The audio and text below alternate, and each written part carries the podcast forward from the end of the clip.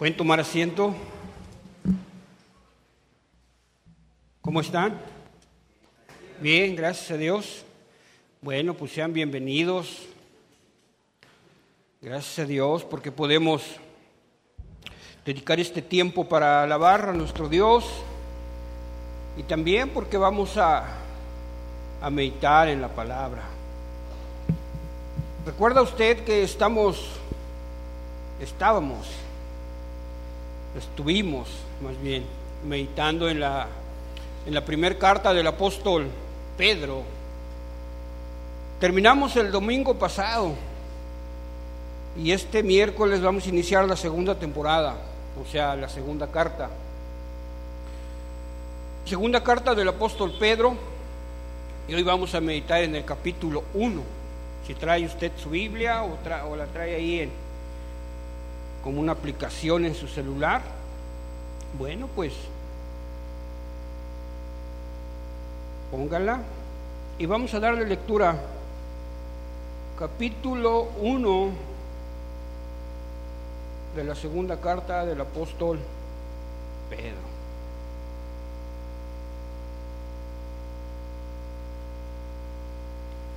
¿Ya la tiene, hermano? Amén. Bueno. Le voy a dar lectura. Simón Pedro, siervo y apóstol de Jesucristo, a los que habéis alcanzado, por la justicia de nuestro Dios y Salvador Jesucristo, una fe genuinamente preciosa que la nuestra igualmente preciosa que la nuestra, perdón. Gracia y paz os sean multiplicadas en el conocimiento de Dios y de nuestro Señor Jesucristo. Como todas las cosas que pertenecen a la vida y a la piedad, nos han sido dadas por su divino poder, mediante el conocimiento de aquel que nos llamó por su gloria y excelencia, por medio de las cuales nos ha dado preciosas y grandísimas promesas para que por ellas llegaseis a ser participantes de la naturaleza divina, habiendo huido de la corrupción que hay en el mundo a causa de la concupiscencia. Vosotros también, poniendo toda diligencia por esto mismo, añadid a vuestra fe virtud, a la virtud conocimiento, al conocimiento dominio propio, al dominio propio paciencia, a la paciencia piedad, a la piedad afecto fraternal y al afecto fraternal amor. Porque si estas cosas están en vosotros y abundan, no nos dejarán estar ociosos ni sin fruto en cuanto al conocimiento de nuestro Señor Jesucristo. Pero el que no tiene estas cosas tiene la vista muy corta, es ciego, habiendo olvidado la purificación de sus antiguos pecados, por lo cual, hermanos, tanto más procurad hacer firme vuestra vocación y elección, porque haciendo estas cosas no caeréis jamás, porque de esta manera os será otorgada amplia y generosa entrada en el reino eterno de nuestro Señor y Salvador Jesucristo.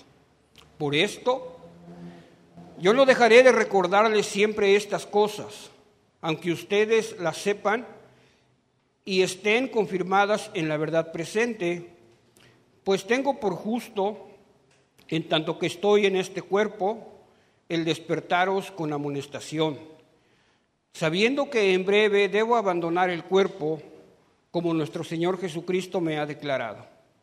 También yo procuraré con diligencia que después de mi partida ustedes podrán en todo momento tener memoria de estas cosas. Amén. Padre, te damos gracias en esta noche por este tiempo. Pedimos, Señor, que tu Espíritu Santo nos ayude a entender lo que tienes para nosotros en esta noche. Ayúdanos, Dios, a ser obedientes a tu palabra y oramos en el nombre de tu Hijo amado, Jesucristo. Amén, Señor. Bueno. Según los que saben de historia, que han estudiado y, eh, la historia del cristianismo dicen que esta carta se escribió aproximadamente en el año 65, más o menos también, entre 65 y 66. Y parece ser que fue el último escrito de, de este hombre, del apóstol Pedro. Algunos comentan que más que una carta es como un testamento, por lo que escribe en él, y también porque parece ser que en el año 66 o, o después de que escribió esta carta fue realmente él eh, asesinado. Entonces podemos ver, él incluso aquí lo menciona, que, sabiendo que en breve debo abandonar el cuerpo como nuestro Señor Jesucristo me ha declarado. De alguna manera él sabía que eh, iba a morir muy pronto. Y me llama la atención el hecho de que se vuelva a dirigir a las personas a las que Él les habló y Él instruyó en la palabra de Dios. Y les escribe estas cosas Dice Simón Pedro, siervo y apóstol de Jesucristo, a los que alcanzaron por la justicia de nuestro Dios y Salvador Jesucristo una fe genuinamente preciosa, igualmente, perdón, una fe igualmente preciosa que la nuestra. Él dice que las personas a las que les escribe la carta tienen la misma fe que él, que Pedro. Y algunos de ellos no eran judíos, él era judío. Y esto me llama la atención y es la primera vez en, el Nuevo Testamento que, que se escribe así, Dios y Salvador Jesucristo. O sea, está diciendo, diciéndole a Jesucristo Dios, cosa que un judío de aquel tiempo no podía porque eran monoteístas, él decían que Dios solo había uno y que Jesucristo no podía tampoco ser llamado Dios. Incluso el, el, hecho de que Jesucristo mismo haya dicho que Él era Dios, llevó a que fuera crucificado. Entonces Él está diciendo esto y compara también a las personas que creyeron y que no eran judías, que tenían una fe como la que Él tenía, dice. Una fe que fue alcanzada por el sacrificio de Jesucristo. Dice, una fe igualmente preciosa que la nuestra. Y así se llama esta, esta meditación. Ejercitemos nuestra fe o ejercitando nuestra fe. Y realmente tiene que ver con la vida cristiana. ¿Cómo es que, que nosotros estamos viviendo nuestra fe? ¿Cómo es que nosotros estamos enfrentando las situaciones? ¿Cómo estamos confiando más en estos tiempos tan difíciles en que eh, la enfermedad está a la vuelta de la esquina? ¿Cómo estamos enfrentando? Porque Él, él lo, lo, que quiere es que, que realmente se viva una fe en todas las áreas de la vida del, del cristiano. Y yo les pregunto, ¿no? ¿Cómo estamos viviendo nosotros por fe? Creemos a veces que la fe es el hecho de, de, pedirle algo a Dios o pensar que va a hacer algo y que probablemente lo va a hacer. A veces creemos que es pedir algo sobrenatural y que Él lo va a hacer. A veces es creer que, que nosotros pedimos un milagro por fe y lo va a hacer. Pero no es tanto así. La fe es creer que todo lo que la Biblia dice se va a cumplir. Eso es la fe. Y ellos tenían este problema. Porque el pueblo judío le había sido dado un Mesías, un Salvador. Y el pueblo judío lo creyó. Pero cuando vino ese Mesías y ese Salvador, que es Jesucristo, no lo aceptaron, no lo creyeron, porque no estaban preparados. Ellos pensaban que iba a ser un salvador, no lo sé, como un caudillo o quien iba realmente a quitarles el yugo que tenía el imperio romano sobre ellos. Y no pudieron reconocerlo. ¿Cómo podemos saber que, que, estamos realmente a veces viviendo por fe? Porque en ocasiones eh, nos vemos sometidos a circunstancias que requieren que realmente echemos mano de la fe. Es sobrenatural. Ejercitando nuestra fe. Y el primer punto es este, ejercitando nuestra fe para creer. Y es lo que les menciona aquí el apóstol Pedro. Dice a ustedes que alcanzaron por la justicia de nuestro Dios y Salvador Jesucristo una fe igualmente preciosa que la nuestra. O sea, le está diciendo que aquellos que creyeron que Jesucristo fue su Salvador. Y para un judío eso era algo inconcebible. El hecho de que Jesucristo sea su Salvador, porque ellos se salvaban por obras, no por Él. ¿Cómo nos estamos acercando a Dios también? Una fe preciosa, dice aquí. Gracia y paz sean multiplicadas en el conocimiento de Dios y de nuestro Señor Jesucristo. ¿Cómo ejercitamos nuestra fe? Está hablando aquí metiendo otras palabras que es gracia y paz o sean multiplicadas en el conocimiento de Dios y de nuestro Señor Jesucristo. Cuando habla de conocimiento, se está refiriendo, eh, eh, cuando la Biblia a veces menciona conocer, a veces utiliza una figura para cuando una pareja tiene relaciones, eh, menciona varias veces, dice, cuando Adán conoció a Eva y cuando este hombre conoció a su mujer, entonces concibieron un hijo. Está hablando de intimidad. Y lo que dice aquí Dice, en el conocimiento de Dios y de nuestro Señor Jesucristo. Dice, para que su fe aumente, tienen que tener intimidad con Dios y con Jesucristo. O sea, lo que está diciendo es que debemos nosotros realmente conocer de una manera tan real, tan estrecha, que cuando Dios eh, eh, pida algo de nosotros, cuando Dios diga algo que tenemos que hacer, nosotros no dudemos y sepamos que es Dios el que está hablando, es Dios el que nos está mandando a hacer eso o el que nos está poniendo a hacer esto. No sé si a usted le ha pasado que en la madrugada se ha despertado. A la madrugada, a las 3 de la mañana, a las 2 de la mañana.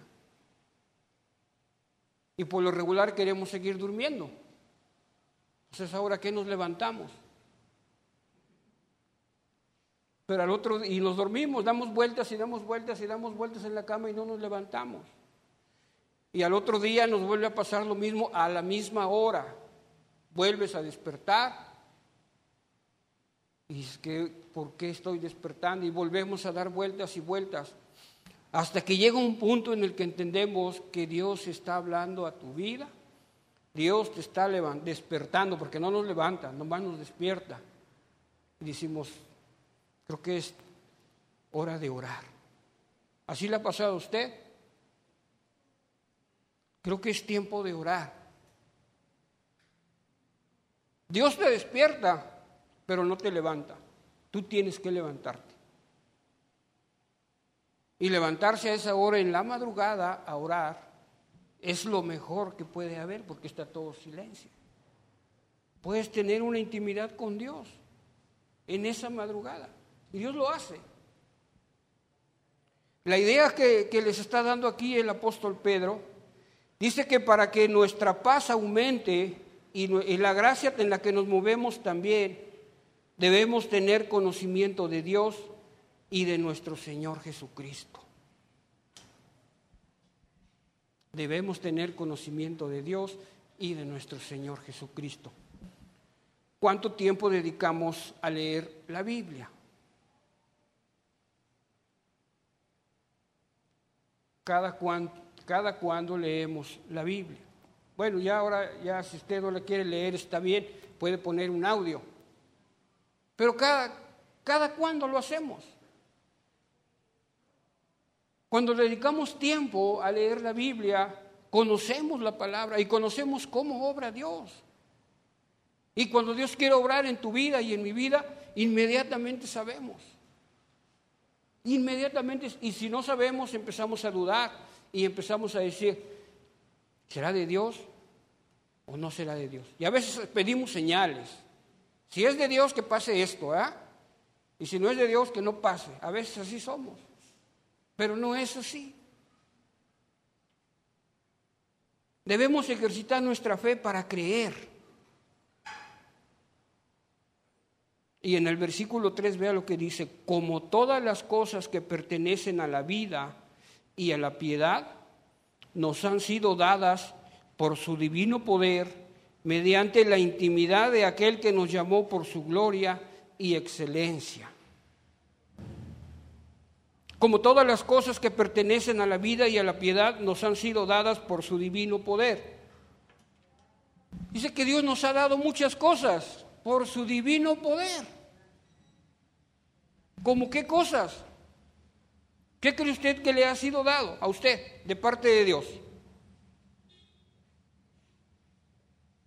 ¿Qué nos ha sido dado de parte de Dios? Promesas. Como todas las cosas que pertenecen a la vida y a la piedad nos han sido dadas por su divino poder, mediante el conocimiento de aquel que nos llamó por su gloria y excelencia. Debemos ejercitar la fe para creer, para creer.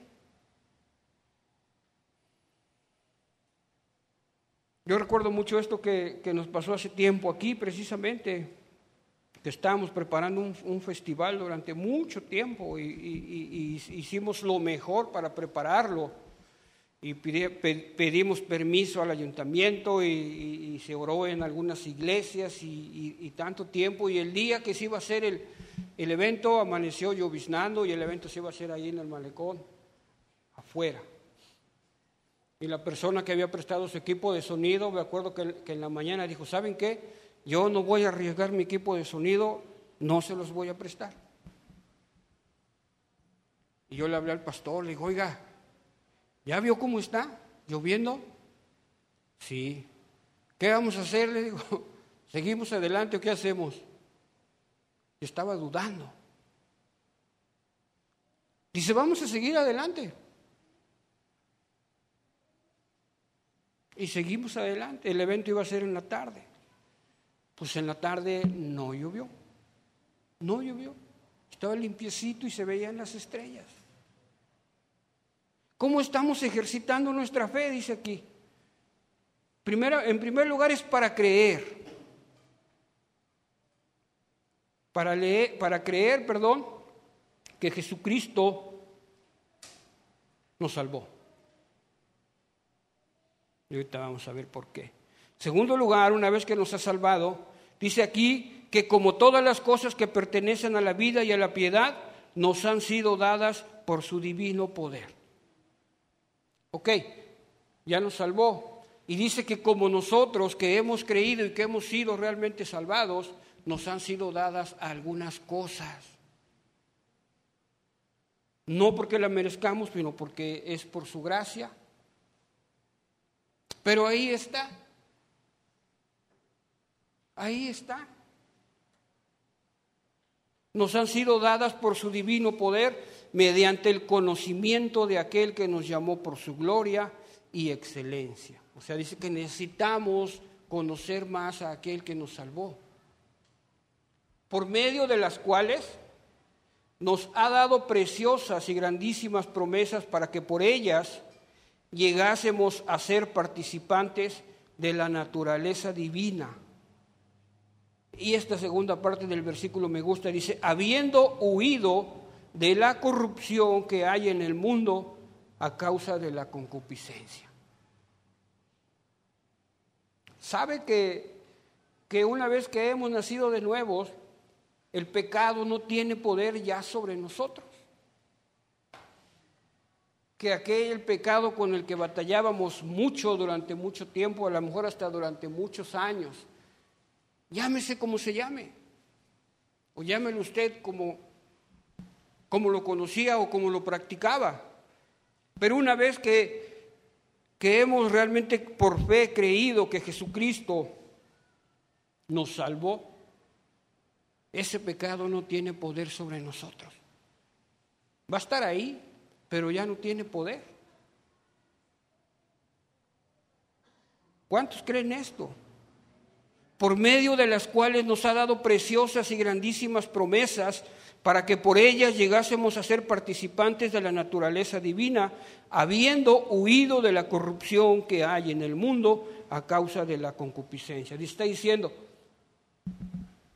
si ustedes creyeron en el sacrificio de Jesucristo por fe, entonces, entonces huyeron de las de, las, de la corrupción que hay en el mundo. Y toda la corrupción que hay en el mundo no tiene poder sobre ustedes. No tiene poder sobre ustedes. El pecado no se puede enseñorear ya, como antes lo hacía de, conmigo, que me traía para arriba y para abajo, bien movido. Ya no. Ya no. Y aquí es cuando entendemos esto. Debemos estar ejercitando esto, debemos estar creyendo esto constantemente. Ya no pertenezco a lo que este a lo que el mundo ofrece. Y una de las cosas es a veces lo que el mundo ofrece a veces todavía nos llama la atención y queremos andar brillando como el mundo, queremos andar haciendo cosas que nos dan un significado probablemente, o que nos hacen pertenecer a algo probablemente también. Y lo vemos más esto con los jóvenes. Es que si, si, si no hago esto, me van a ver mal el grupo, va a decir. Me van a rechazar. No. Debemos ejercitar nuestra fe para creer Dice aquí que este conocimiento de Jesucristo aumenta la gracia y la paz al tener conocimiento o intimidad con Él. Al dedicar tiempo a estar con Él, al dedicar tiempo a meditar la palabra, al dedicar tiempo a estar orando y buscando. A veces en, los, en, en esos días en que hay una dificultad bien grande, oramos y saber que tenemos que buscar refugio en ese momento, en Él porque de otro modo no vamos a poder librarnos de aquello que, que está a veces por encima de nosotros. Yo recuerdo mucho una escena que me pusieron a, pintar una puerta, la puerta de entrada. Y a un lado del centro de rehabilitación vivía una persona que, que se llamaba Abel. Y este hombre lo que hacía, estaba pegadita a su casa, al, centro, salía de su casa, se hacía su cigarro y se ponía fuera del, del centro y la puerta estaba abierta. Y se ponía a fumar y aventaba todo el humo para allá. Todo el humo, o se ponía a tomar. Estaba una cardinera afuera. Estaba ahí, tomaba y tenía su cerveza. Y con él llegaba toda la flota porque él vivía, era así como una vecindad. Y estaba pintando la puerta de abajo. Y sentí un calorcito aquí en la espalda. Como que me echaron humo, no sé yo si se me echó. Y sentí el calor. Y olí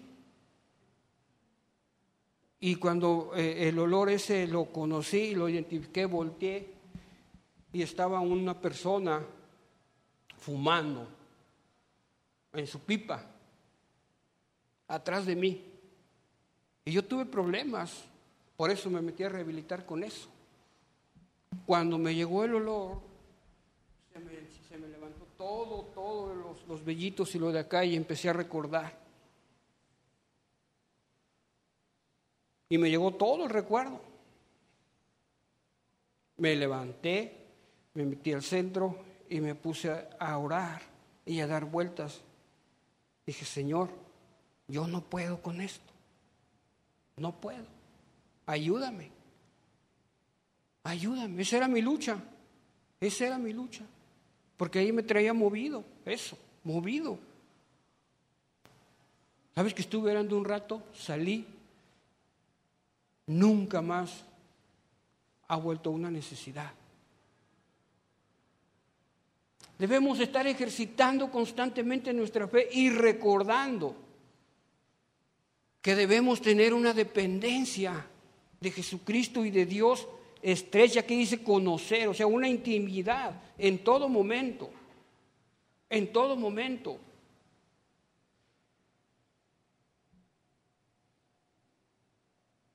A través de la fe es que nos relacionamos con Jesucristo, porque a través de la fe creemos en Jesucristo. Por fe nos crucificamos también juntamente con Jesucristo y a través de la fe que morimos con Jesucristo y a través de la fe que resucitamos juntamente con Él. Y vivimos por fe esperando que Él vuelva a venir, porque esperamos su regreso y lo menciona aquí. ¿Sabe? Pedro sabía lo que significaba realmente fallar en la fe. El que está escribiendo esto, hubo un, un pasaje donde están todos platicando con Jesús y se van y dejan a Jesús en la orilla. Y cuando Jesús llega, ya no está la barca, dice, dice este pasaje, y empieza a caminar. Empieza a caminar sobre el mar. Esto lo dice la Biblia. Y cuando lo vieron los, los discípulos se espantaron y unos dijeron que era un fantasma.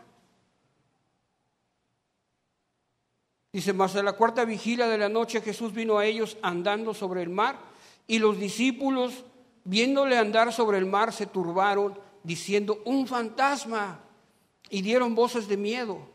Pero enseguida Jesús les habló diciendo, tened ánimo, soy yo no teman.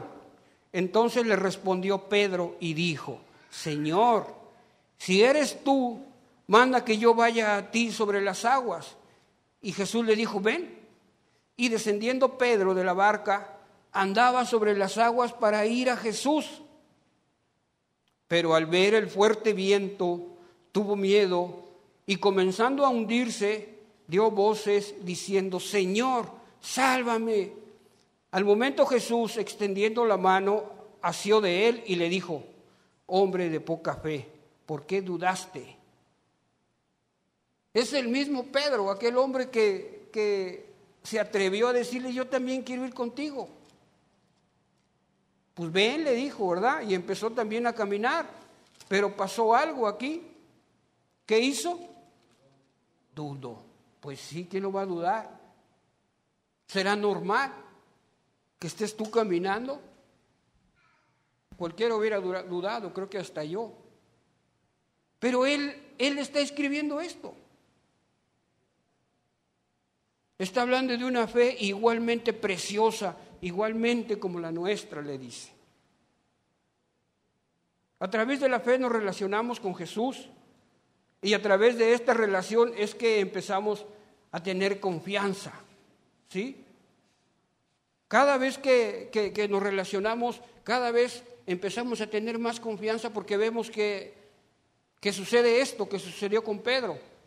Señor, me da miedo hacer esto, hazlo. Pero me da miedo, hazlo. Y cuando lo empezamos a hacer, Él está ahí. Y si dudamos y nos empezamos a hundir, dice que nos toma de la mano y dice, ¿por qué dudaste? Y cuando una vez nos rescata y, y volvemos otra vez, la segunda vez sabemos que Él va a estar ahí y empezamos a confiar en Él. Así es como realmente se desarrolla esa fe en las cosas de Dios. Pero si nunca vamos a dar ese paso, es probable que solo tengamos un conocimiento intelectual de lo que es la fe. Incluso hasta nos podemos aprender el versículo de Hebreos 11.1, ¿verdad? de memoria y cuando nos digan qué significa la fe, lo decimos, pero nunca hemos dado ese paso que dio Pedro. Señor, quiero ir contigo. Pues ve, ¿Ve? Así es. Ahora entendemos cómo todas las cosas que pertenecen a la vida y a la piedad nos han sido dadas por su divino poder. Ahora que conocemos a Jesús, que en su momento nos rescató, ahora entendemos que nos han sido dado todas las cosas que pertenecen a la vida y a la piedad por el divino poder de Él. Por el divino poder de Él, mediante el conocimiento de aquel que nos llamó por su gloria y por su excelencia. Nos ha dado grandes y preciosas promesas para poder participar de una naturaleza divina, ya que huimos de la corrupción del mundo. ¿Sabe que eh, eh, hay una promesa que, que, yo cuando le escuché este versículo lo creí? Y es Corintios 5, 17, a lo mejor ustedes también se lo saben, ¿verdad? De modo que si alguno está en Cristo, nueva criatura es. Las cosas viejas pasaron y he aquí todas son hechas nuevas. Yo creí eso. Y creí que Jesucristo me hizo nuevo. Una mente nueva y aquella mente vieja que deseaba tantas cosas, no más, no más. Eso es lo que Él da, pero no en mí, sino en el poder de Él. En el poder de Él, dice esto, en el poder de Él. ¿Sabe que la vida cristiana no ocurre?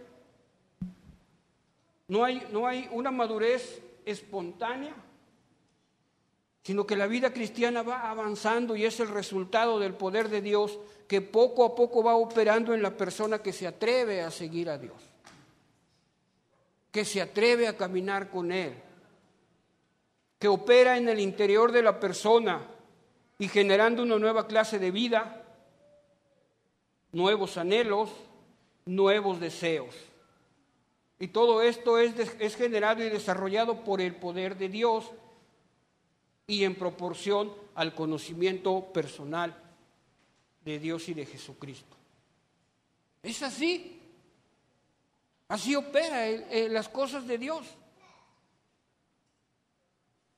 Es, eh, eh, es, en base a que nosotros vayamos caminando y vayamos confiando en que Dios está ahí y experimentando en todo momento, en algunas áreas de nuestra vida, cómo Dios empieza a estar ahí en ese momento. En ese momento. Debemos ejercitar la fe en nuestra en nuestra vida diaria para empezar a creer y para poder nacer de nuevo, porque luego viene lo segundo. Debemos ejercitar la fe para poder vivir de una manera diferente. Dice aquí que nosotros huimos ya de la, de la, corrupción que hay en el mundo a causa de la concupiscencia. Y luego en el versículo 5 dice, ustedes también, poniendo toda diligencia por esto mismo, añadan a vuestra fe virtud. A la virtud, conocimiento. Al conocimiento, dominio propio. Al dominio propio, paciencia. A la paciencia, piedad. A la piedad, afecto fraternal y al afecto fraternal, amor. Hace una lista y nos dice que nosotros, ok, ya nacimos de nuevo, hemos creído en Jesucristo, dice, pero ahora tiene que empezar a ir agregando cosas, como si, como si fuera una receta. Bueno, lo describe aquí como si fuera una receta, ¿verdad? ¿Ya tienen fe? Sí. Ah, bueno. ¿Qué sigue de la fe? virtud, que se, puede eh, eh, decir también excelencia, un valor o eminencia. Ok, ya tengo fe, pues tengo que hacer excelencia para las cosas de Dios. Tengo que vivir de esa manera.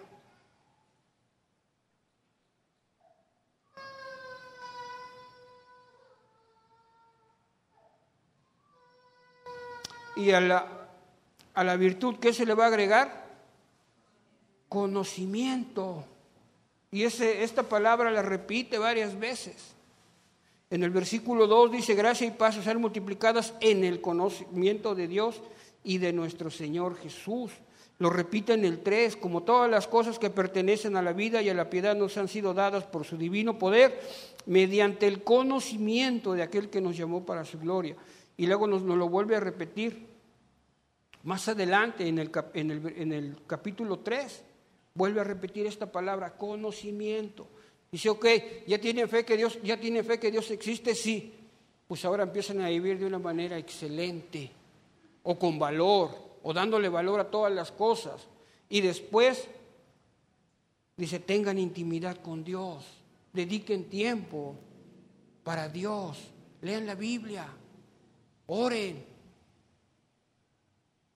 Dedicar tiempo a Dios es eso. Y después del conocimiento que es, dominio propio. Al conocimiento, dominio propio no demonio propio, ¿verdad? El, dominio propio lo, necesitamos. ¿Quién es enojón aquí? No levante la mano. Pero ¿quién es enojón aquí?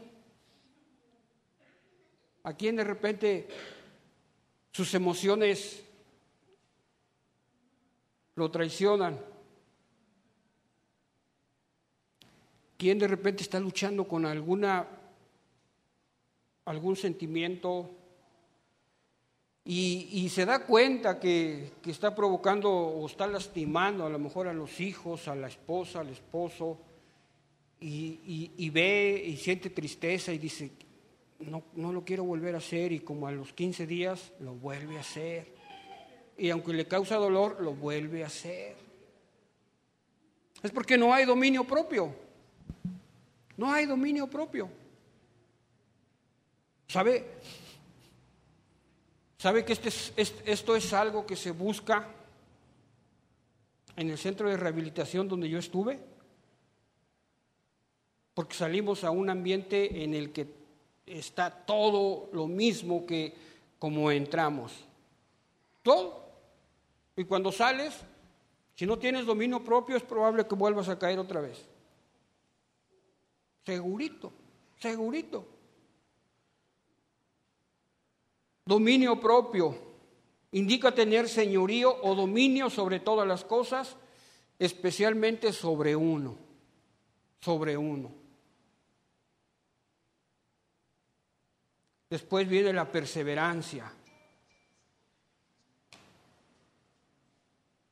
Perseverante. Se trata de la constancia que el cristiano debe mostrar bajo diversas pruebas y presiones.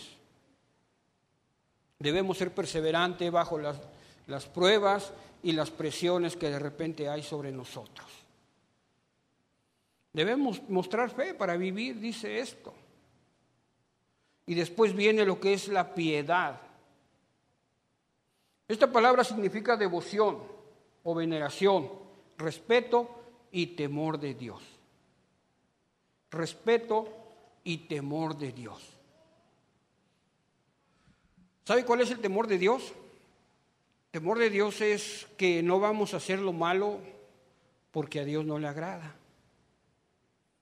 Porque a veces no hacemos lo malo porque le tenemos miedo a la policía, ¿verdad? Es que si hago esto, me va a agarrar la poli. Es que si hago esto, se va a enojar mi esposo, mi esposa. Si hago esto, se va a terminar mi matrimonio. Si hago esto, ya no voy a estar en el ministerio. Si hago esto, y a veces nos frenamos de no hacer cosas malas porque le tenemos miedo a la gente o a lo que la autoridad nos puede hacer. Pero tenemos que realmente cuidarnos de Dios. No hago esto porque a Dios no le agrada, aunque nadie me vea, aunque nadie me vea. Y cuando estemos por ahí con el celular, no veo esto porque no le agrada a Dios, o nadie me ve aquí. Eso es el temor a Dios. Eso es el temor a Dios. Después viene el afecto fraternal. Quiere decir unidad entre hermanos, no solo de palabras, sino de qué? De actitudes y de servicio mutuo. Dice que entre nosotros tenemos realmente que portarnos de la manera correcta y servirnos unos a otros. Eso es el afecto fraternal. Y después viene el más difícil de todos, el amor. El amor ágape, el amor incondicional, el amor con el que fuimos amados por Dios. Dice, de esta manera se debe culminar la experiencia. ¿Sí contó cuántas cosas son? ¿Siete? Ocho, ocho. Yo conté ocho. Ocho.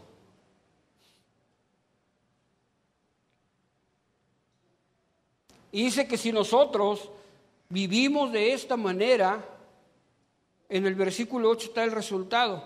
Porque si estas cosas están en ustedes y abundan, no nos dejarán estar ociosos ni sin fruto en cuanto al conocimiento de nuestro Señor Jesucristo. Si estamos nosotros practicando estas cosas, dice que esto no nos va a dejar estar ociosos. Y siempre vamos a tener, ¿qué? Fruto. Un fruto producido por Dios dentro de nosotros pero cuando nosotros estamos obrando junto con, bueno, más bien es al revés, ¿verdad? Dios está obrando a través de nosotros. Dios está obrando a través de nosotros. Ese amor, el amor. ¿Sabe que el amor de Dios en la vida de dos personas puede evitar que se divorcien? Pues sí. Sí, y podemos hacer una lista grande, pero los resultados son estos. Si nos dedicamos a aplicar esto a nuestra vida, ni vamos a estar ociosos ni vamos a ser estériles. Pero después dice algo. Pero el que no tiene estas cosas, ¿qué? Tiene la vista muy corta, es ciego habiendo olvidado la purificación de sus antiguos pecados. Dice, pero el que no tiene estas cosas tiene la vista muy corta. Más adelante dice lo contrario, ¿qué le puede suceder al que tiene la vista muy corta? ¿Qué pasa con el que tiene la vista muy corta? No ve más allá. ¿Le ha pasado así? Ay, vamos a comprarlo eso, no, luego vemos cómo le hacemos, ¿no? Y ya después resulta que no, no nos despidieron del trabajo, ya no tenemos para pagar, o, nos metemos a veces en, una, en un problemón así porque no alcanzamos a ver las consecuencias.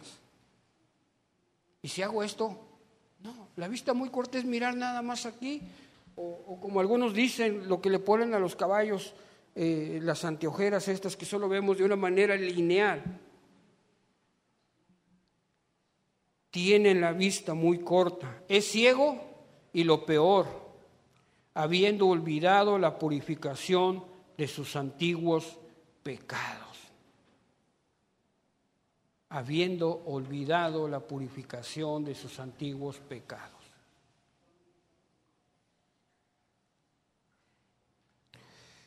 Estamos en riesgo, hermanos. Estamos en riesgo si, si, si empezamos a llevar una vida ociosa. O sea, si no empezamos nosotros realmente a aplicar esto a nuestra vida. Podemos caer en situaciones bien difíciles. Todos, todos. Porque estamos ociosos. Y lo peor es que no vamos a producir fruto. Dice, tienen memoria corta.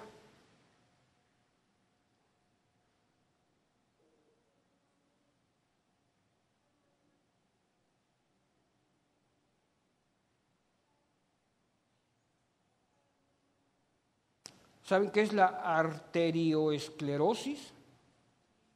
La arterioesclerosis. La arterioesclerosis es una acumulación de grasas, colesterol y otras sustancias dentro de nuestras arterias que están en la parte, en las cavidades de las arterias. Y esta acumulación se llama placa.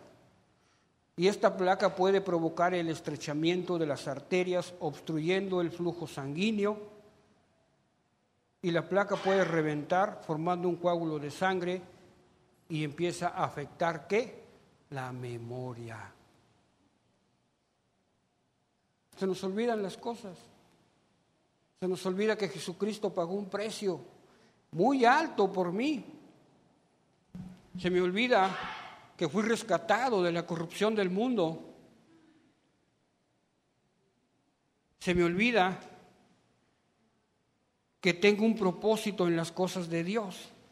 Se me olvida que me han sido, me han sido dadas preciosas y grandísimas promesas para que por ellas llegue a ser participante de la naturaleza divina. Y podemos hacer una lista larga de las cosas que se nos olvidan y empezamos a llevar una, una, vida con una, vista corta, empezar a hacer lo que a nosotros queremos y, lo, y lo que a nosotros nos place.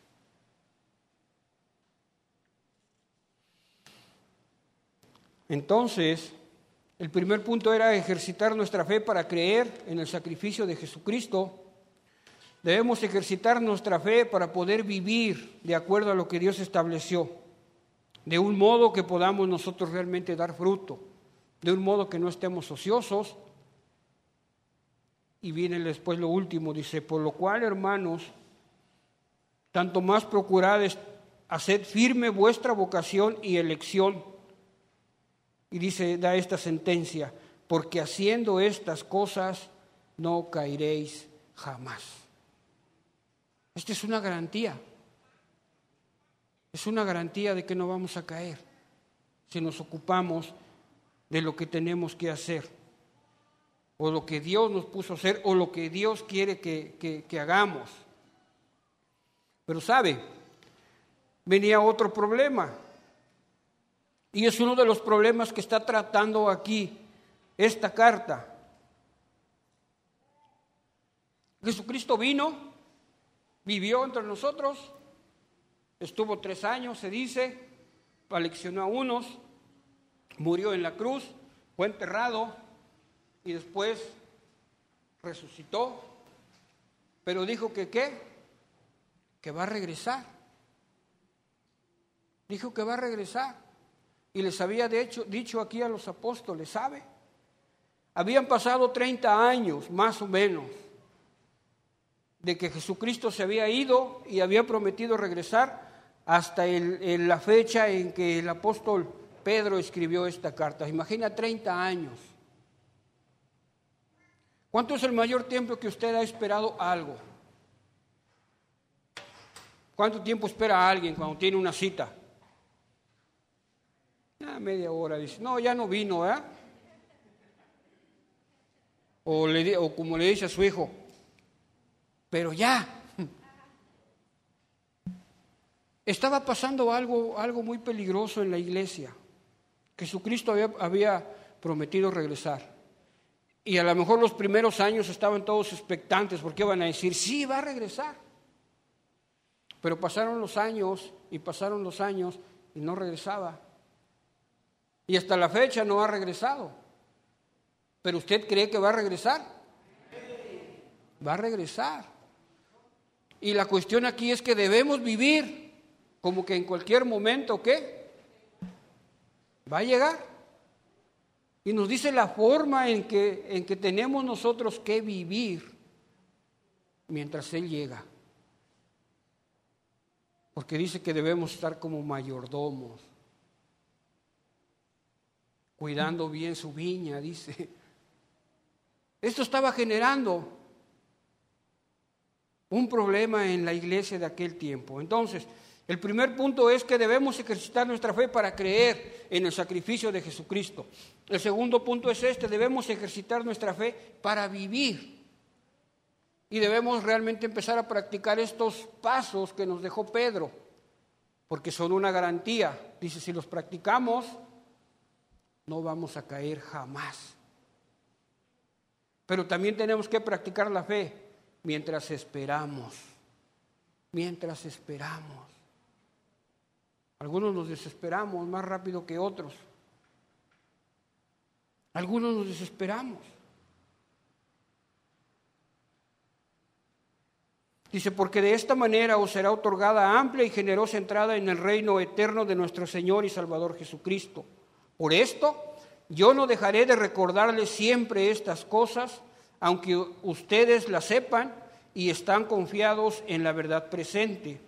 Pues tengo por justo, en tanto que estoy en este cuerpo, el despertarlos con amonestación, sabiendo que en breve debo abandonar el cuerpo como nuestro Señor Jesucristo me lo ha dicho.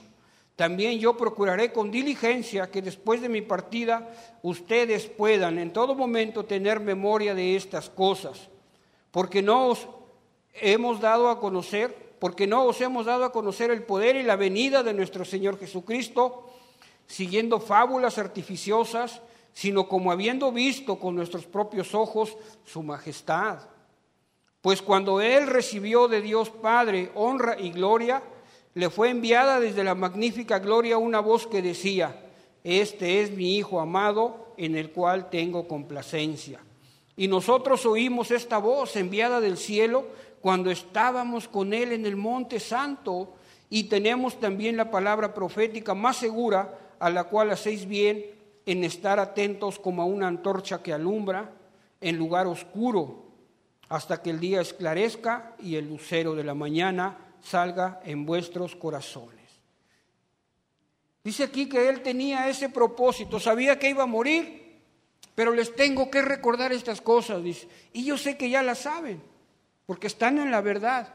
Dice, pero es mi deber recordarles que Jesucristo va a regresar y que Él es el Hijo de Dios, porque dice ahí, yo estaba ahí. Está hablando de la transfiguración cuando oró. Dice que oyó una voz que dijo que este es mi hijo amado y en él tengo complacencia. Dice, y no son fábulas ni cuentos. Jesucristo va a regresar. Estamos realmente esperando con fe la segunda venida de Jesucristo. Así debe de ser. Por eso nos tiene que llevar a un estilo de vida diferente, diferente como él lo dice bien tranquilo, ¿eh? sabiendo que en breve debo abandonar el cuerpo como nuestro Señor Jesucristo me lo ha declarado. Dice, en breve voy a colgar los tenis y me voy a ir, porque ya me dijo mi Señor Jesucristo. Y les tengo que estar recordando todo esto, dice. Entonces, tres cosas nada más, ¿verdad? Debemos vivir ¿O debemos aplicar la fe para poder creer? Cosas que otra persona sin fe no va a poder creer. Que Jesucristo vino al mundo, que murió por mis pecados, que fue crucificado y que al tercer día resucitó. ¿Sí? Y yo también junto con él morí en la cruz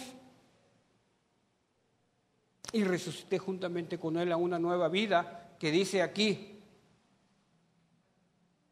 que me rescató del mundo de, corrupción a causa de las concupiscencias. Y eso me da una naturaleza divina. Yo ya no tengo anhelos como antes los tenía. Ya no soy esclavo del pecado y debo vivir como? Esperando la segunda venida de Jesucristo, porque tengo que darle cuentas. Amén. Bueno, pues vamos a orar, hermanos. Que llegamos a la mitad nomás. Señor, te damos gracias en esta noche por tu cuidado. Ayúdanos, Dios, a, a tener fe, Señor. En todo momento necesitamos, Dios, en todo momento echar mano de la fe, Señor. Que se vayan las dudas, Señor, y que podamos realmente vivir confiados en que tú, Señor, nos rescataste. Y que en todo momento necesitamos, Dios, vivir, Dios, eh, practicando lo que tú nos dejaste, Señor. Una vida, Señor, entregada completamente a ti, Señor. Y ayúdanos a esperar y anhelar tu regreso, Señor. Damos gracias por este tiempo. Ayúdanos, Dios, a que en todo momento vivamos confiados que tú, Señor, estás pendiente de nuestra vida, Señor, que cuidas de nosotros y que realmente, Señor, eh, hemos nacido de nuevo, Señor. Te damos gracias en esta noche, en el nombre poderoso de tu Hijo amado, Jesucristo. Amén, Señor. Amén. Si tiene usted su diezmo, su ofrenda, prepárelo, hermano. Solo hay un anuncio, seminario de mujeres, ¿verdad? 4, 5 y 6 de noviembre, costo 60 pesos. No, 600 pesos, perdón. Qué bronca me voy a meter.